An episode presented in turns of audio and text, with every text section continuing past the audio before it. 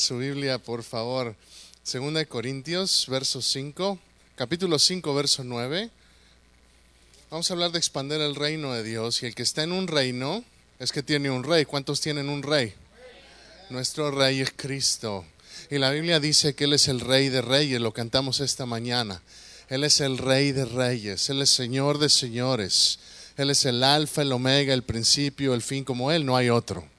Como nuestro Dios no hay otro. Y, y, que, y que esto sea lo que nos motive una vez más a entender, ya no somos de este mundo. Y aunque suene raro y cuando yo me pregunto a veces si alguien de afuera entra y me escucha decir eso, no somos de este mundo, van a decir, ¿a dónde me metí? Pues estos de dónde son, de Marte, algunos sí parecen marcianos, pero los demás de dónde, de dónde son. Um, la realidad es que entendemos, estamos hablando de un mundo espiritual. Estamos hablando de una realidad espiritual que, que, que, sí vivimos en este, en este mundo, somos parte de una organización mundial, somos, algunos somos mexicanos, algunos nicaragüenses, algunos guatemaltecos, de donde sea. Pero la realidad de las cosas es que cuando estamos en Cristo, en lo espiritual, somos transportados, somos movidos del reino de este mundo, que el cual está gobernado por Satanás y es una realidad, es bíblico. Estamos, somos transportados del reino de Satanás y somos ahora miembros del reino de Dios. Somos parte del reino de Dios en lo espiritual. Por eso la Biblia dice, ya no somos de este mundo, somos como peregrinos en esta tierra, porque nuestra ciudadanía, nuestro reino, no está aquí, está en los cielos. Por eso cuando hablamos de expander el reino, estamos hablando del reino espiritual, estamos hablando de hacer crecer, de expandir lo que Dios ya ha empezado en esta tierra. La misión de la iglesia es, la primera es exaltar el nombre del Señor. Y es lo que hacemos cada domingo cuando empezamos. Exaltamos el nombre de Dios porque toda relación humana tiene que ser alimentada y fluir de mi relación con Dios. ¿Sí me va siguiendo esta mañana? Mi relación con Dios es mi prioridad y mi prioridad, si mi Dios es primero, Mateo 6:33 me dice que todas las cosas serán añadidas, que busco el reino de Dios y su justicia y todo lo demás saldrá en orden, todo lo quizá no en mi orden, quizá no como yo quiera, pero Dios va a hacer su obra cuando yo pongo mi prioridad en él. Por eso lo exaltamos a él, por eso cantamos a su nombre, por eso lo exaltamos. La segunda que vimos la semana pasada es edificar la casa. ¿Qué es eso, edificar la casa? Es que, es que esa mi relación es horizontal. Mi relación vertical es con Dios y tengo relaciones horizontales con la gente. Y primero es con mi familia, con la gente de adentro. Tengo que alimentarme, tengo que crecer, tengo que servir. Por eso es edificar la casa, la casa de Dios. Estamos hablando del templo, pero más que el templo, dijo mi esposa, somos nosotros, nosotros somos la iglesia. El Espíritu Santo de Dios, si hemos recibido a Cristo como Señor y Salvador, habita dentro de nosotros. La Biblia dice que somos templo del Espíritu Santo. Entonces Dios habita en nosotros y tenemos que edificarnos, tenemos que mantener, tenemos que ir de manera en la cual Dios quiere que avancemos día a día como cuerpo de Cristo. La iglesia es una institución creada por Dios para expander el Evangelio. Si vemos la palabra en el libro de los Hechos, cómo empieza después de que Jesús asciende, empiezan los discípulos a estar en iglesias y la primera iglesia eh, en Antioquía es donde se empieza a generar, eh, eh, como digamos que el centro donde se empieza a generar viajes misioneros, donde empieza a haber diferente actividad evangelística, pero primero tuvo que haber ese tiempo de preparación. Jesús tomó tres años con los discípulos. Y de ahí Dios empezó a usar y levantó a Pablo y levantó a Bernabé y levantó a Silas. ¿Para qué? Para que entonces, después de edificárselos de adentro, expandieran el reino, sirvieran hacia afuera. ¿Por qué? Porque Dios es un Dios que ama a la humanidad es un Dios que ama a todas las personas. Cristo murió por todos los pecadores, los que están en la iglesia y los que no están en la iglesia. los que han recibido a Cristo y los que aún no lo han recibido, los que lo aceptan y los que lo rechazan, Cristo murió también por ellos. Y es una realidad que a veces no lo pensamos. Quizá lo entendemos intelectualmente, pero es tiempo de que entendamos, Cristo murió también por esa persona difícil en el trabajo.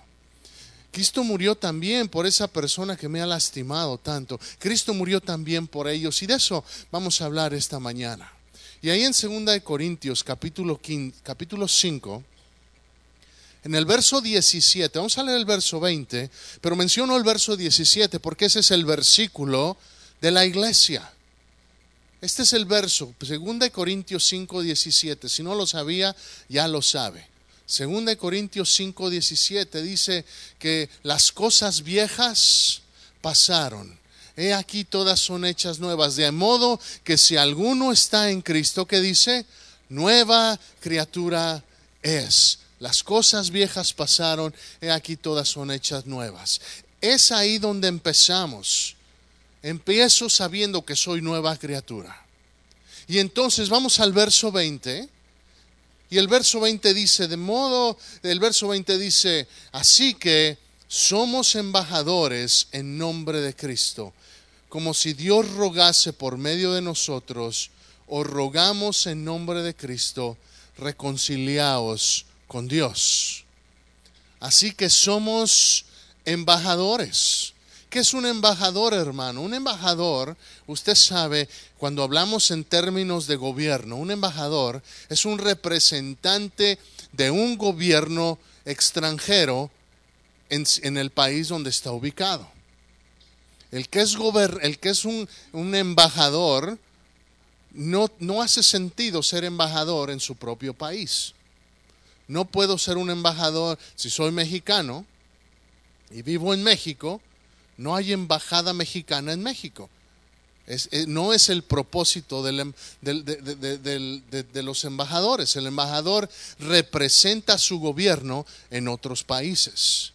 Hay, em, embajada mexicana, hay embajada ah, de diferentes países en, en, este país.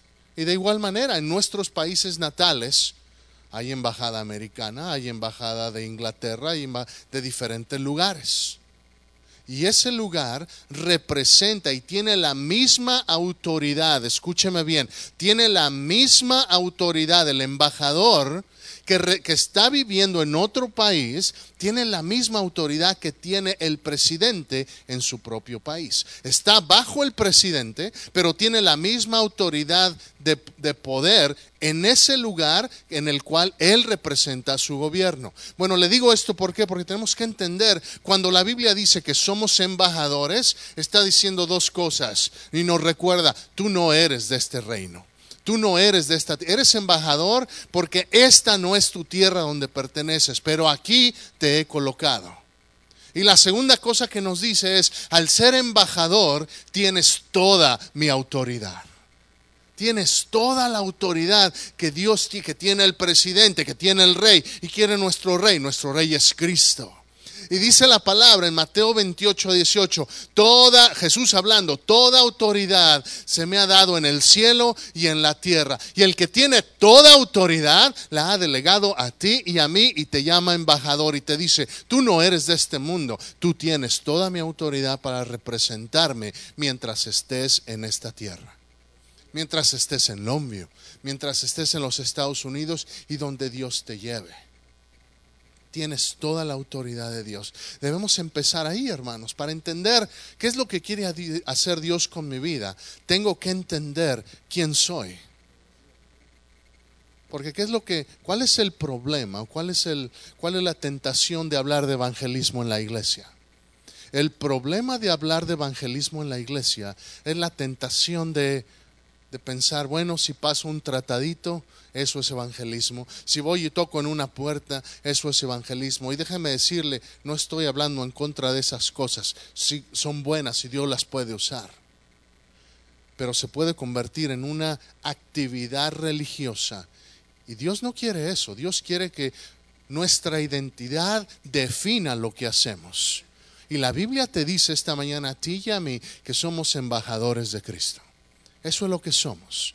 Y al entender esto, debemos entender entonces cuál es el llamado que Dios hace. Ahí en Mateo 28, 19. Abre tu Biblia ahí, Mateo 28, 19, porque es la, es la gran comisión. Mateo 28, 19.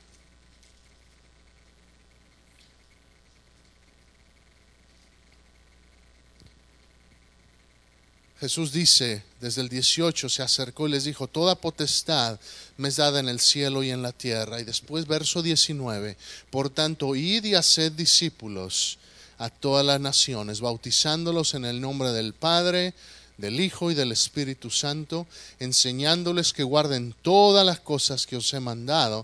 He aquí yo estoy con vosotros todos los días hasta el fin del mundo. Lo que Dios hace a través de Jesús. Jesús es Dios hecho hombre. En su mandamiento dice, toda la autoridad es mía.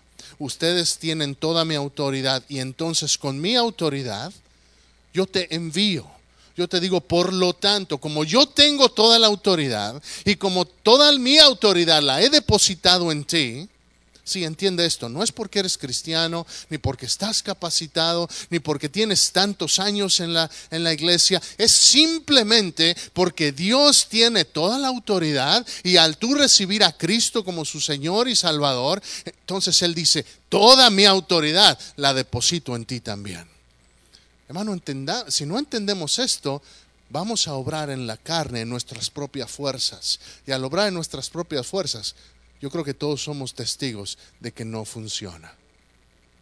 Pero en el poder de Cristo, entonces podemos ir por todo el mundo y predicar el Evangelio. Es lo que Dios ha demandado de nosotros, es lo que Dios nos invita a participar en su reino de esa manera.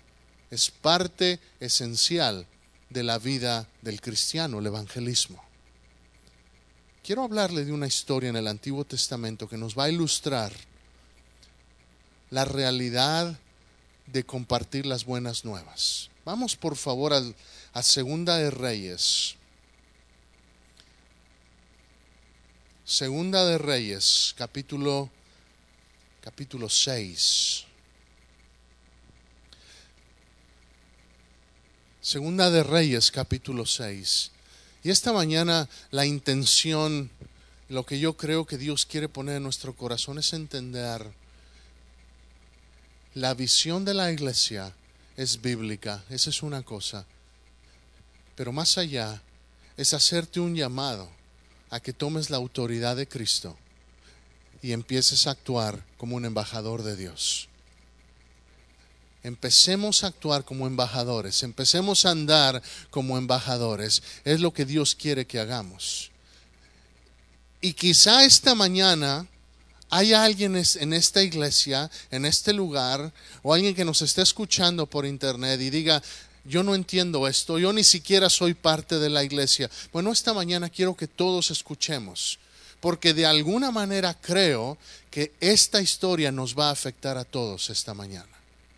La palabra de Dios nunca regresa vacía.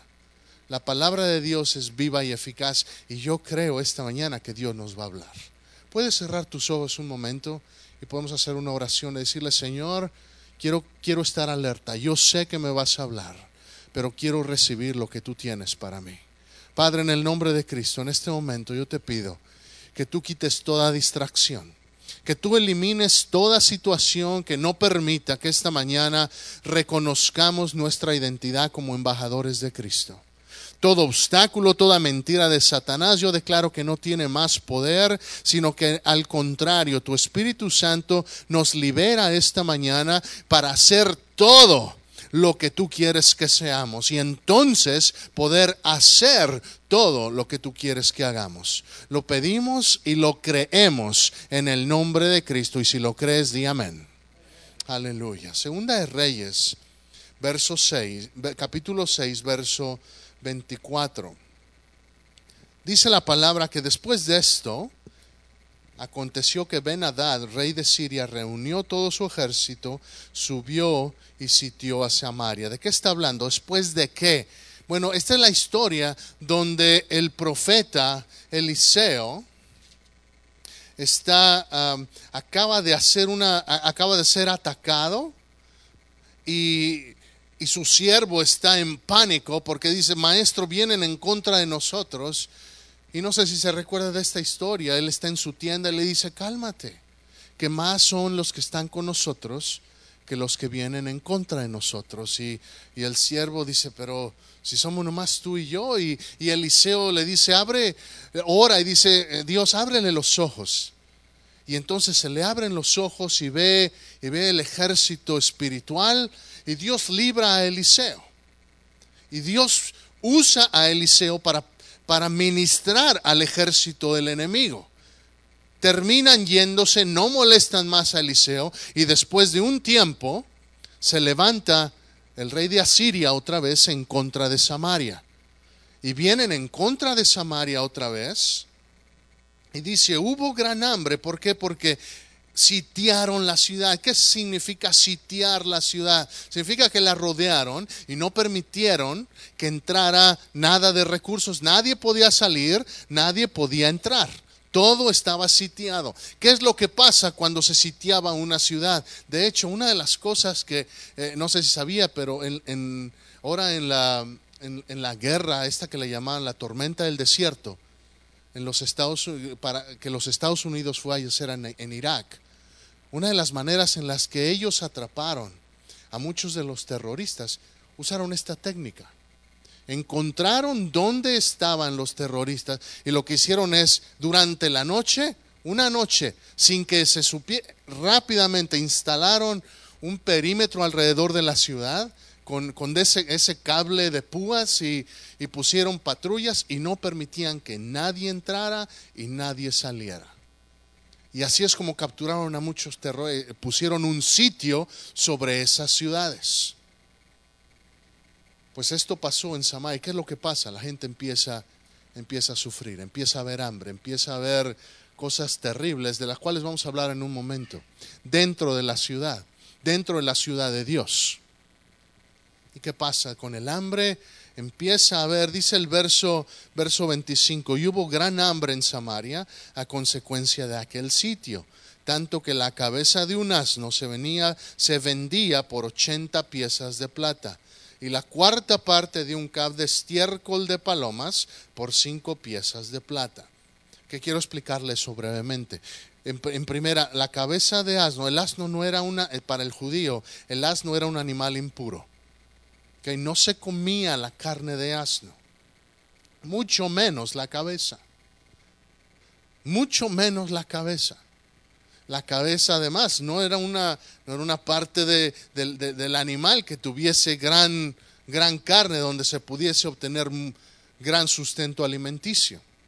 Y la Biblia dice que e, e, el extremo era que, que la gente estaba dispuesta a pagar 80 ¿Qué es lo que dice? 80 piezas de plata. 80 piezas de plata son como, como dos libras de plata. Estuve leyendo más o menos cuánto equivale eso. Hay quienes dicen hasta 500 dólares por un pedazo de una, de una cabeza de asno.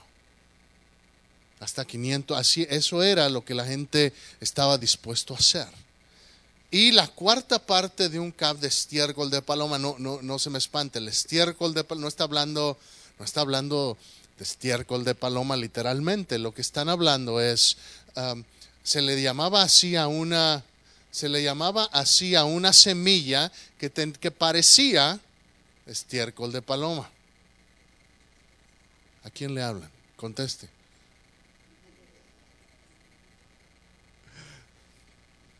Entonces no, no, lo que está diciendo Eliseo, lo que la palabra nos muestra aquí es ¿Qué tanta era el hambre? ¿Qué tanta era la situación tan difícil que la gente estaba dispuesta a hacer lo que usted y yo pensamos que no podríamos hacer? Lo importante a notar es que cuando hay ausencia de la provisión de Dios, cuando hay ausencia de la provisión de Dios, escúcheme bien, porque esto es en lo natural, pero en lo espiritual también. Cuando hay ausencia de la provisión de Dios, la gente hace cosas impensables cuando estamos fuera de la voluntad de Dios, cuando estamos fuera de lo que Dios tiene para nosotros y empezamos a buscar por otro lado, cuando estamos rodeados y atacados por el enemigo y no tenemos la cobertura de Dios, cuando estamos completamente a merced de Satanás, somos capaces de cosas que no podemos pensar que seríamos capaces cuando estamos bajo, el, bajo la provisión de Dios. No se le olvide esto, porque gran, cosas terribles todos somos capaces de hacer cuando no estamos sujetados de la mano de Dios. Si este mensaje es para todos, sí le dije, ¿verdad? Este mensaje es para todos. No es nomás para, para el que no conoce a Cristo, para, o nada más para el de la iglesia. Para, no se trata nada más de evangelismo. Evangelismo tiene que ser parte de nuestra vida cotidiana. No es una actividad que se planea nada más, oh, vamos a salir a evangelizar tal sábado. No, mi hermano, somos evangelistas 24/7, como dicen los americanos, todos los días de la semana, cada hora, cada minuto. Soy llamado hijo de Dios. No soy hijo de Dios nada más el domingo, o, nada más es usted hijo de Dios el domingo. Decía, decía mi papá, hay algunos que, que, que huelen a incienso el domingo y huelen a azufre el resto de la semana. Hermano, nosotros no. Nosotros somos hijos de Dios el lunes en la mañana también. Y soy hijo de Dios y soy hija de Dios cuando voy manejando también. Amén. Y cuando estoy en Walmart, y cuando estoy en casa, y cuando nadie me ve, sigo siendo hijo de Dios. Y como hijo de Dios, sigo siendo embajador de Dios. La Biblia nos dice claramente qué es lo que pasa y, y, entonces en medio de esta situación Dios siempre tiene un plan para rescatar a su pueblo. Y esa es otra verdad que tenemos que entender. En medio de la pobreza, en medio del hambre física y espiritual, Dios siempre provee una salida. Porque Dios ama a su gente, porque Dios ama a su pueblo. No importa qué cosas tan ridículas o qué cosas tan absurdas, o qué cosas tan escandalosas, o qué cosas tan pecaminosas lleguemos a hacer, Dios sigue amando a su pueblo y siempre provee una salida. Déjeme decirle qué tan horrible llegó a ser la situación del pueblo de Dios, que en el versículo, si leemos, en el versículo 28, se levanta una mujer a reclamarle al rey, rey, mira qué está pasando. Y el rey le dice, aquí dime, cuéntame. Y dice, ella respondió, esta mujer me dijo, da acá tu hijo y comámoslo hoy y mañana comeremos el mío. Imagínese, imagínese, estamos hablando de asesinato y de canibalismo.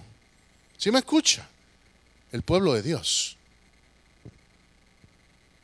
Mira, tenían tanta hambre que una madre fue capaz a decirle a otra madre, vamos a matar a nuestros hijos y, y, hoy nos comemos al mío y mañana nos comemos el tuyo. Yo no sé, las madres que conozco prefieren dar su vida por sus hijos.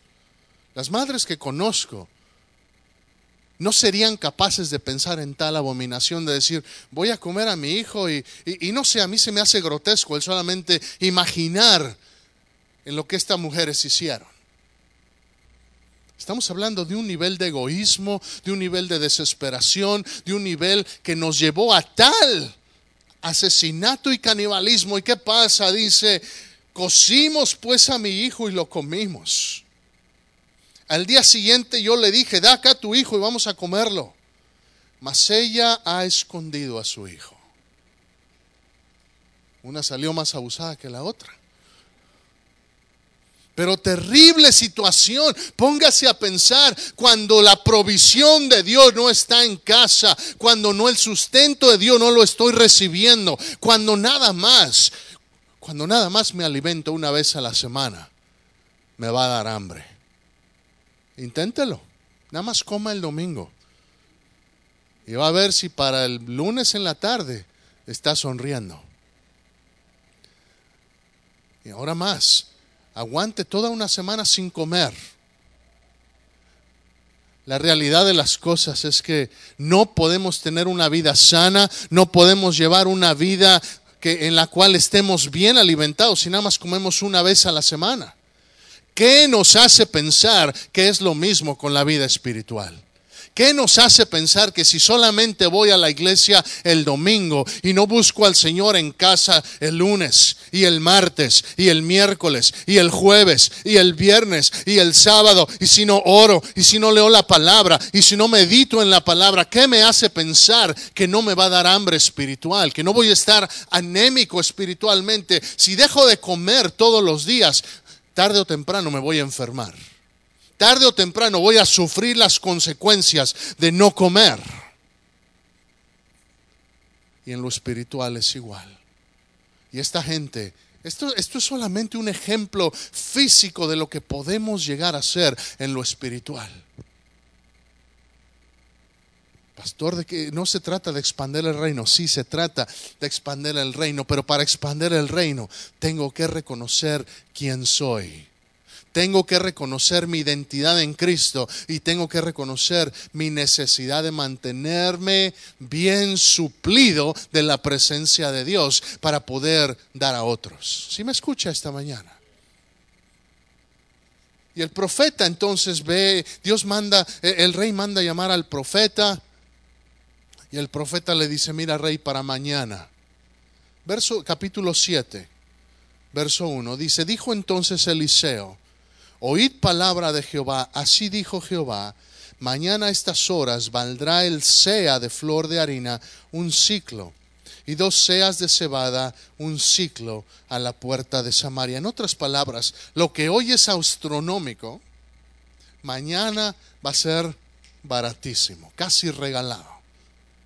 Si, si hoy, si hoy la, la pata, de, la pata del pollo cuesta 500 dólares, mañana una pechuga va a costar 50 centavos.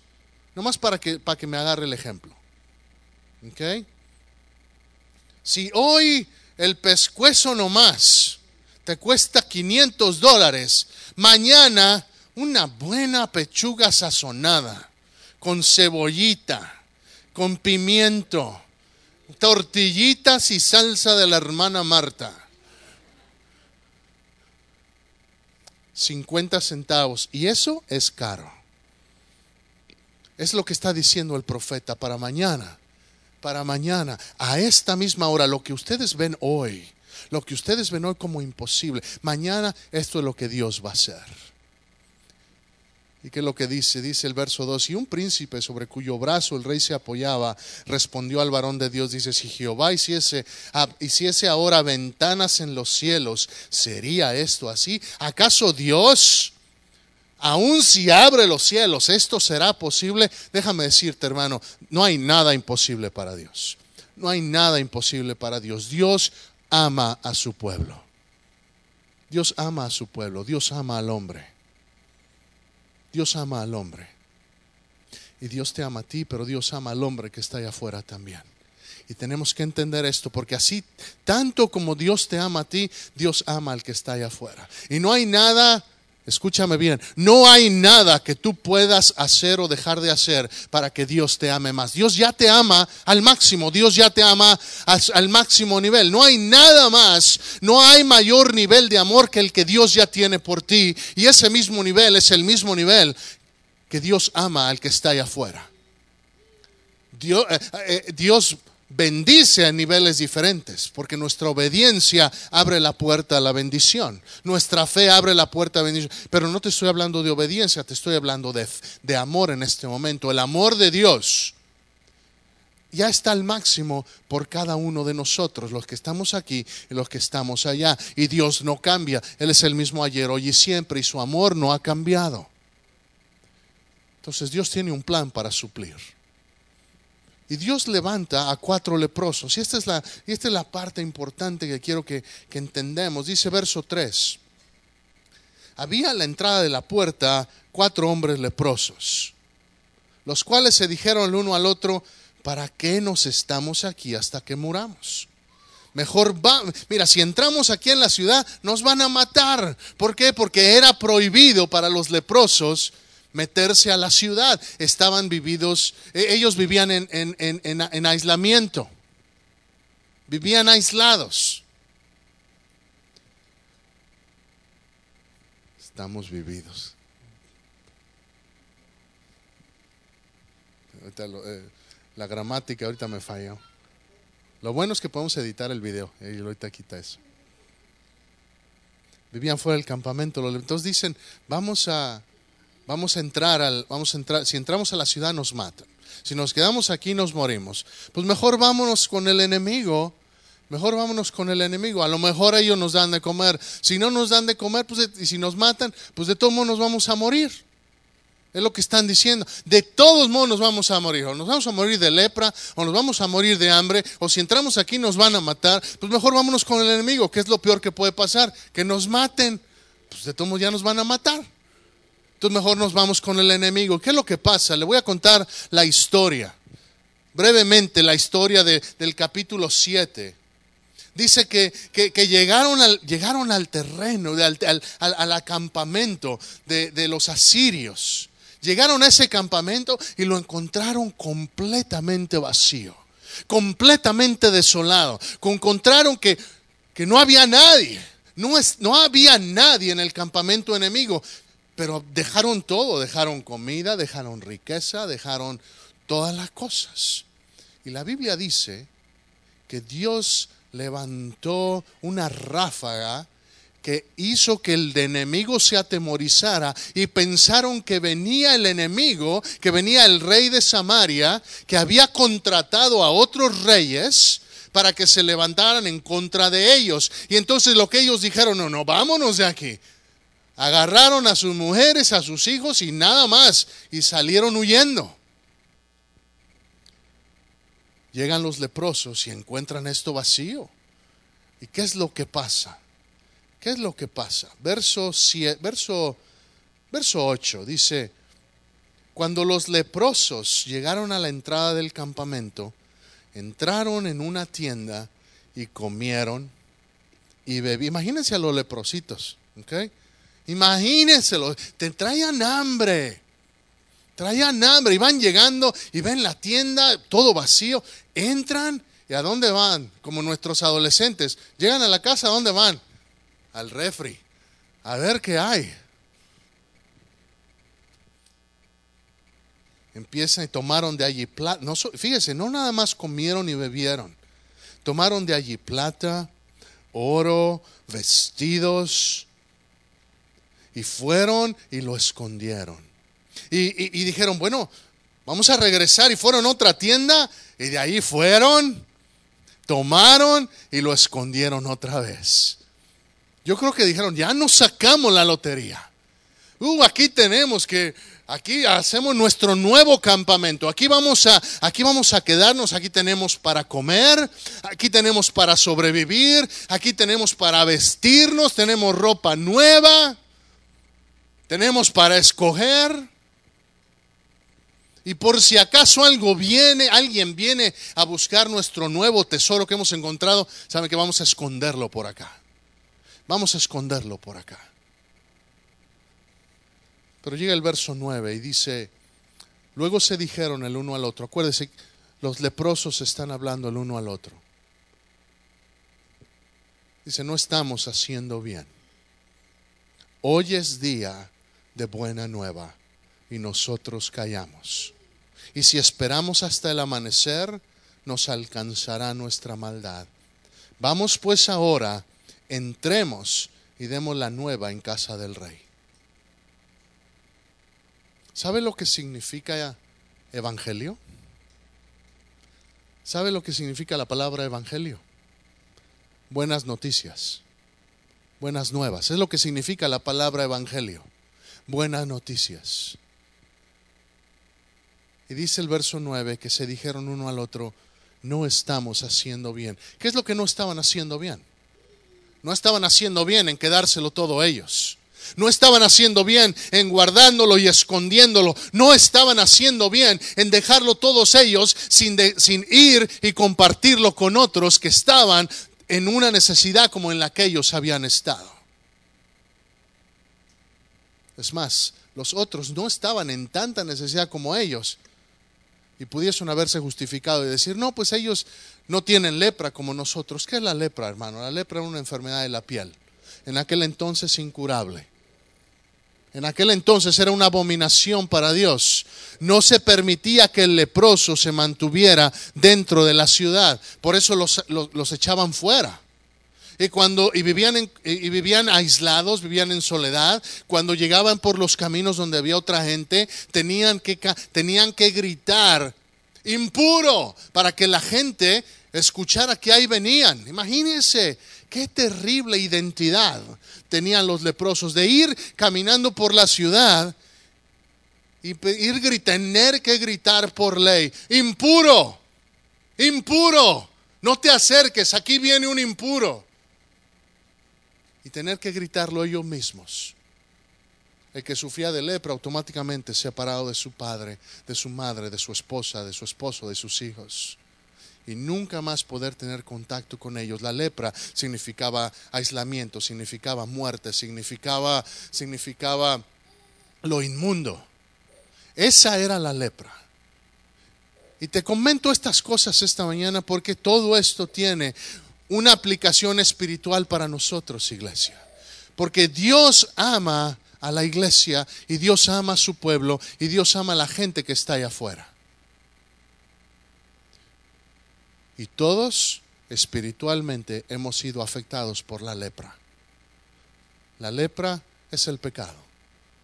Todos, todos, no hay uno, dice la Biblia, no hay uno, no hay uno excepto Cristo, no hay uno que no haya sido afectado por el pecado. Todos hemos sido afectados por él. Todos hemos sido leprosos, todos hemos tenido esa experiencia de, decir, soy rechazado, soy impuro, no, no, no tengo, no mido lo que Dios demanda de mí. Y la realidad es que hasta el día de hoy todavía ninguno de nosotros podemos medir ni alcanzar lo que Dios quiere. Por eso no dependemos de nuestras propias fuerzas, dependemos de Cristo.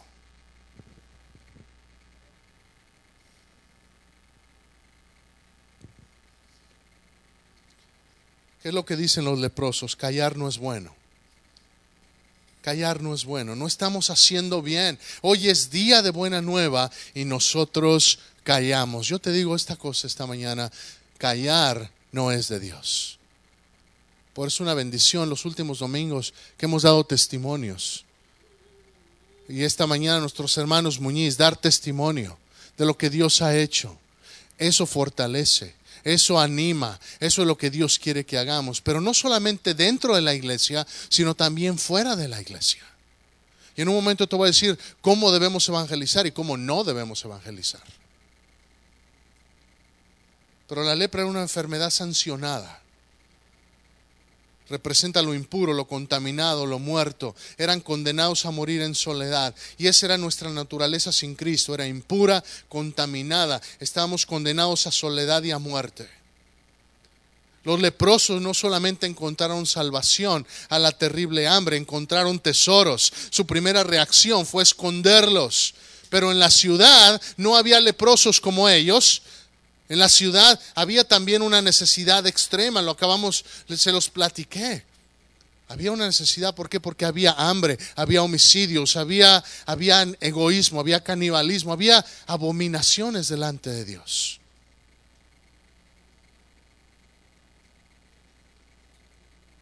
Y Dios todavía ama a la ciudad y Dios todavía ama a los leprosos. Y si Dios los ama, ¿por qué tú y yo no lo hacemos? Quiero darte tres versículos más. Segunda de Timoteo 4.2. Abre tu Biblia, por favor, en Segunda de Timoteo 4.2.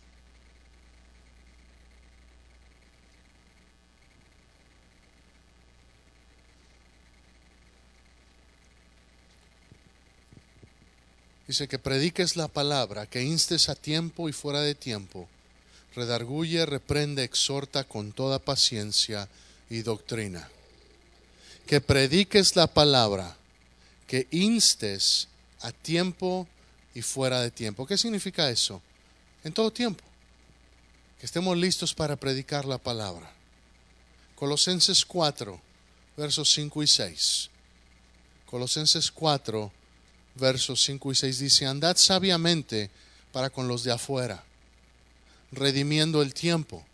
Sea vuestra palabra siempre con gracia, sazonada con sal, para que sepáis cómo debéis responder a cada uno. Y Romanos 10, 17. Así que la fe es por el oír y el oír por la palabra de Dios. ¿Qué hicieron los leprosos? Dijeron, no está bien lo que estamos haciendo y regresaron al campamento y gritaron y dijeron, hemos encontrado tesoro y al principio hubo incredulidad, incredulidad, al principio no les creyeron y mandaron y el rey mandó a unos mensajeros, vayan, lleven unos caballos y vean. Y ya fueron y vieron y regresaron y dieron ya las buenas nuevas. Y dijeron, sí, es verdad, hay un tesoro, ya no va a haber hambre. Y se cumplió la palabra del profeta. Y se cumplió porque los leprosos entendieron no es bueno callar. No es bueno callar. Se levantaron y fueron y declararon las buenas noticias a aquellos que necesitaban escucharlas. ¿Por qué no compartimos las buenas noticias? ¿Por qué no compartimos? Me, preguntaba yo, ¿por qué, ¿por qué a veces cuando hablamos de evangelismo nos, nos, nos pregunta, a veces como que sentimos que nos van a hablar de ir y, tocar puertas y, eso de compartir el Evangelio, yo no soy bueno con eso, no estoy seguro. Y esta mañana quiero, quiero que pensemos de una manera diferente, pero, pero tenemos que ser honestos. ¿Por qué no compartimos las buenas noticias? ¿Qué nos limita? ¿Qué, qué, qué cosas pensamos? Qué cosas nos decimos a nosotros mismos. Y yo creo que una de ellas es que a, veces decimos es que no soy digno. ¿Quién soy yo? Soy solamente un leproso. Tengo un pasado, ¿quién soy yo? Y la verdad es que a veces eso lo creemos o a veces eso lo usamos como una excusa para no hacerlo. Es que ¿quién soy yo? No estoy capacitado para compartir el Evangelio, no estoy capacitada, no sé qué decir para compartir la palabra de Dios. Quizá en otros, en otros casos, simplemente mejor que, mejor que el pastor o la pastora lo hagan, mejor que Melvin lo haga, mejor que el hermano Rómulo lo haga, mejor que alguien más lo haga. Yo estoy bien, yo, yo, no, no, yo no he sido, no siento ese llamado del Señor a, a evangelizar, no es mi don. Y la verdad detrás de todas esas frases es simplemente un egoísmo. ¿Qué es lo que hicieron los leprosos? ¿Cuál era la reacción inicial? Vamos a comer. Ya me los imagino comiendo hasta que, así como, como algunos cuando vamos al, al, China King. Ya pagué, pues ahora voy a sacarle provecho a lo que pagué.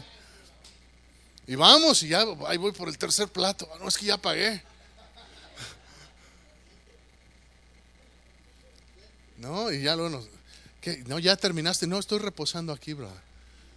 Ahorita regreso. Vamos a romper récord hoy.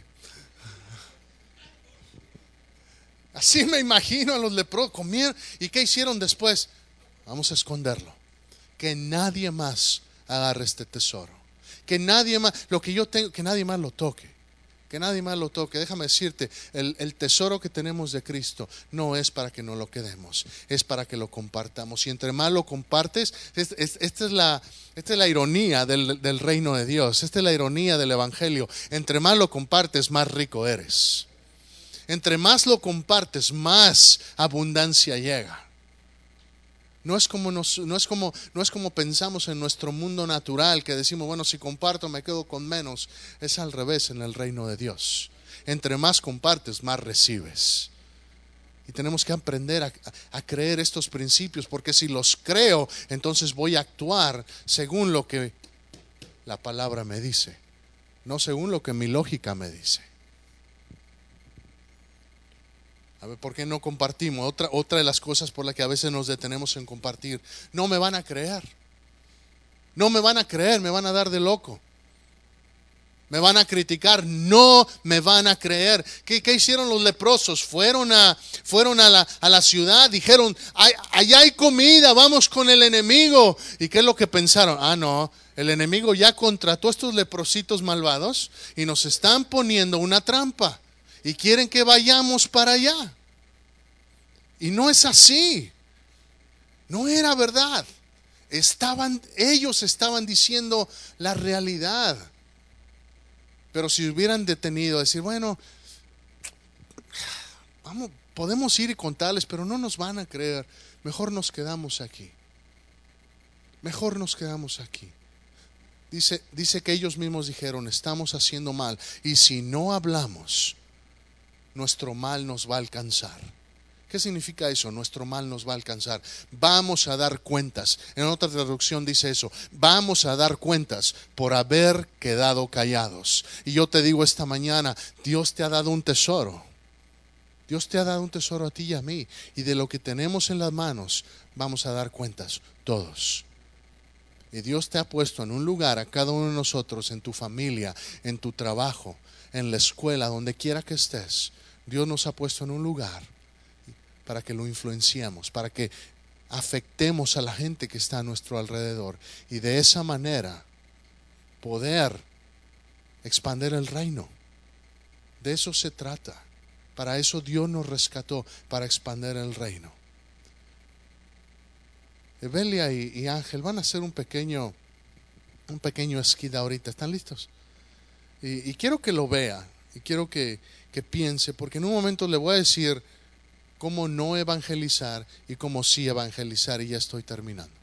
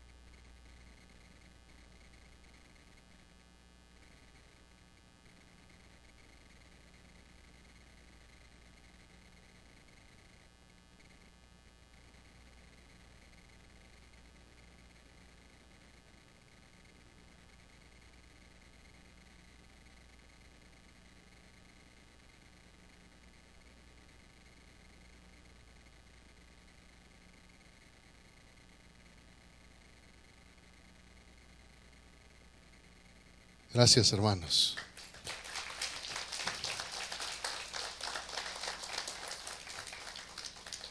Y obviamente, este sería algo ideal, que así pasara. Y quiero hablar de cosas de cómo no evangelizar y cómo sí evangelizar, de las cosas que ellos hicieron que sí debemos hacer, pero cosas que no debemos hacer, que quizá hemos experimentado. Y, y como ya le había dicho, una de las cosas de cómo no debemos evangelizar es haciéndolo como una cuestión religiosa. No es una actividad destinada solamente para algunos o que se tiene que practicar ciertos días de la semana solamente o una actividad planeada por la iglesia solamente. El evangelizar es debe ser un estilo de vida. ¿Cómo no debo evangelizar? Tratando a todas las personas como si todas fueran iguales. ¿De qué le estoy hablando? No estoy hablando de que hagamos distinción de personas, pero sí le estoy diciendo, no todas las personas tienen la misma experiencia. No todas las personas tienen eh, eh, el mismo, los mismos problemas. No todas las personas tienen las mismas preguntas. Y no puedo tratar el Evangelio como una fórmula mágica, nada más que va a solucionar el problema. Entonces, ¿cómo le hago, pastor? Te voy a decir cómo evangelizar. Lo primero que hicieron aquí, Ángel y Evelia, ¿qué es lo que empezó a hacer él? Empezó a hablar empezó a hablar. ¿Qué es lo que hizo? ¿Qué es lo que hizo Abelia? No lo cayó y no le dijo, oye, espérate, espérate, mira, ¿ya recibiste a Cristo como tu Señor y Salvador? No, ¿qué hizo? Lo escuchó. ¿Por qué? Porque evangelizar se hace en el contexto de relaciones personales. El evangelismo más efectivo, hermanos, no es no es el de el de nomás tocar puerta. ¿Alguna vez le ha tocado la puerta a los testigos de Jehová, a los mormones? ¿Sí? ¿Qué es lo que hacemos algunos? Bueno, yo no. Se esconden, ¿verdad? Cállate, que no vean que estamos aquí.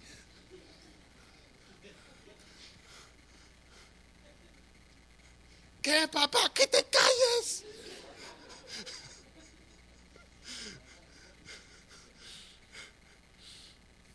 ¿Por qué? Porque, porque cuando uno les, les abre la puerta, a veces uno parece que, que están... Una vez estaba yo en, en el campo de fútbol y se acercaron no sé con quién estaba, alguien de aquí en la iglesia estábamos, estábamos, eh, hace, ya hace años, estábamos repartiendo aguas en los, en los, en los campos de fútbol, no sé los que, los que estaban en aquel entonces, y se acercaron unos, unos muchachos ah, de una iglesia bautista aquí en la, en la ciudad y se me, acercaron y, nos preguntaron, oye, ¿usted conoce a Cristo? Y yo pues nomás me hice loco y les dije, no, pues ¿de qué hablan?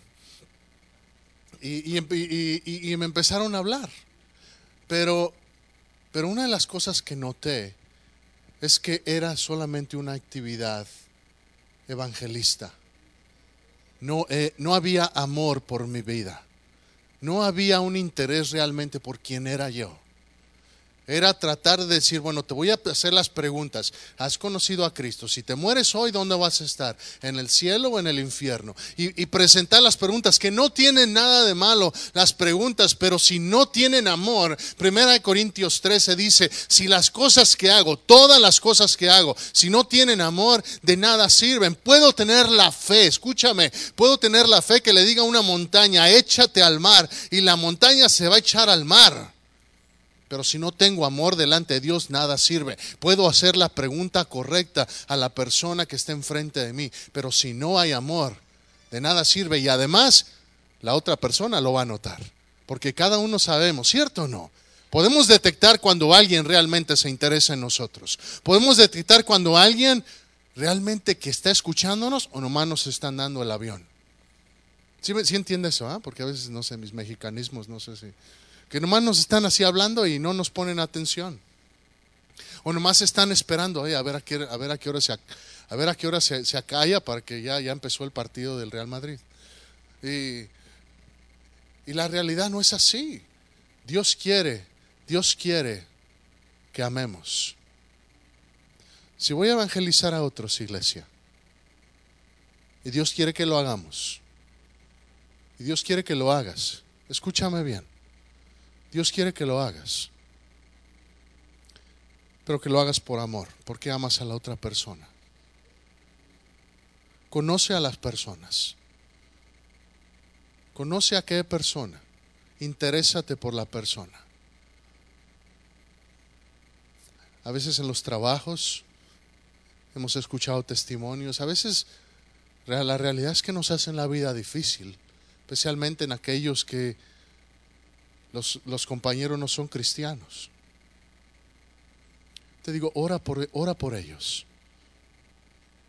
Pero no ores como Pedro que dijo, Maestro, ¿quieres que oremos para que fuego les caiga? No, no ores esa oración. A veces dan ganas. Pero no es lo que Dios quiere. ¿Cómo le respondió Jesús a Pedro? Dice, Pedro, si yo no vine a, yo no vine a condenar, yo vine a rescatar lo que estaba perdido.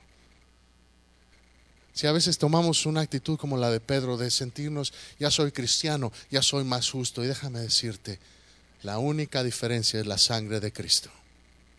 Esa es la única diferencia. Y tenemos que aprender a amar a la gente. ¿Es fácil amar a la gente? No, no lo es. Por eso dependemos de Dios. Por eso dependemos de Él. Ama a la persona, escucha a la persona. ¿Qué es lo que hizo Abel? Escuchó. Escuchó la necesidad de Ángel. Y así debemos hacerlo. Tener el tiempo. Dice lo que leímos en, en Colosenses 4, 5 y 6. Dice, andad sabiamente para con los de afuera. Sea vuestra palabra siempre con gracia, sazonada con sal, para que sepáis cómo, cómo debéis responder a cada uno. ¿Y cómo voy a saber cómo responder si no lo escucho primero? Y hermanos, esto se aplica en toda relación personal. Aprender a escucharnos unos a otros y no asumir que porque, porque lo vea de una manera o lo vea de otra manera, pensar que pensar que ya está bien o pensar que ya está mal. Porque la realidad es que a veces así somos. Juzgamos a la gente y pensamos, ah, mira, ellos andan muy bien. O lo contrario, vemos a alguien y a veces por ridiculeces. Vemos hasta por el corte de pelos, no, es que se anda bien perdido. Y tú dices, ¿llora? ¿Qué espíritu de revelación tuvo este? No más que por el corte de pelo, a veces juzgamos a otros hermanos, Dios no nos juzga. Dios no ve la apariencia. Dios ve el corazón. Y lo que Dios ve es gente quebrantada. Gente que necesita de Cristo. Gente que necesita de Él. Y tú y yo necesitamos aprender a ver a otras personas como Dios las ve. La última cosa que creo que habla mucho sobre nuestra manera de evangelizar es sirviendo. Y mi esposa habló la semana pasada de servir, de servir a los de adentro. Pero no es exclusivo, el servicio no, es nada más para los de adentro. El servicio es para los de afuera también. ¿Quieres evangelizar? ¿Quieres realmente tocar la vida de alguien? Más que tus palabras, suple una necesidad de ellos. Suple una necesidad, pero no lo hagas esperando nada a cambio. Hazlo en amor. Hazlo porque, porque ellos lo valen. Porque si Dios los ama, ¿quién soy yo para no amarlos? Suple una necesidad. Las mujeres últimamente han estado yendo a Hope's Kitchen o no sé dónde han ido. Al Dream Center, Dream House, para ministrar, para servir ¿Qué recibimos a cambio? Yo no sé si hay, realmente recibimos algo a cambio, pero una cosa sí sé, estamos sirviendo a gente. Estamos sirviendo a otros. Estamos siendo como Cristo. ¿Qué hizo Jesús en la cruz, iglesia? Por ti y por mí. Él lo dio todo esperando nada a cambio. Al estar en la cruz, no recibió nada a cambio. Al contrario, lo dio todo. Y tenemos que ser como Él.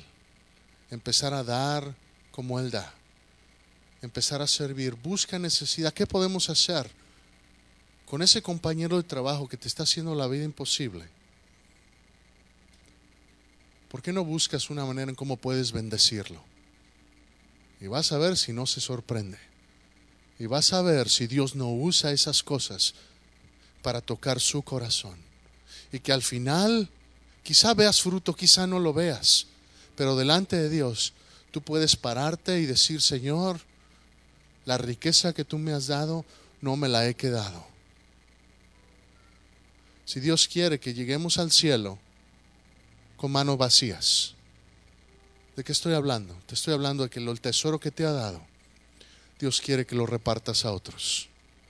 Dios quiere que no lo escondas como los leprosos pensaron hacerlo al principio. Dios no quiere que te calles y que dejes que alguien más vaya. Dios quiere que hables y que lo que tienes lo compartas con otros. ¿Cómo voy a compartirlo? Amando a la gente, relacionándome con ellos y busca una necesidad que pueda suplir. Busca una necesidad que pueda suplir. Porque si Dios los ama a ellos, ¿quién soy yo para no amarlos también?